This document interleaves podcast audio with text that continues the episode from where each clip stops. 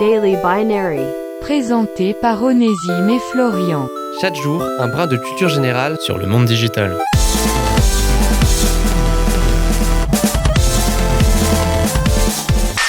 Savez-vous quel est le site internet le plus traduit au monde? Alors là, vous allez vous dire Oh non, ils vont encore parler du multinational comme Google ou Apple alors qu'il y en a déjà plein de Daily Binary qui en parlent. Ou bien, euh, je sais pas moi, euh, Wikipédia peut-être Eh bien, vous allez être surpris, car ce n'est rien de tout cela.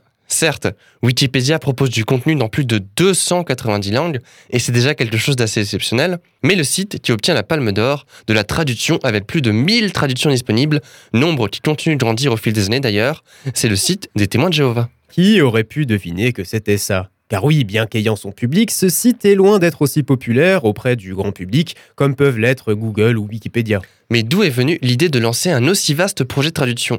Eh bien, c'est d'après une idéologie que la connaissance doit être accessible à tous dans sa langue maternelle, par définition plus facilement compréhensible. Et parmi les 1000 langues, il y en a une bonne centaine qui sont en fait des vidéos en langue des signes.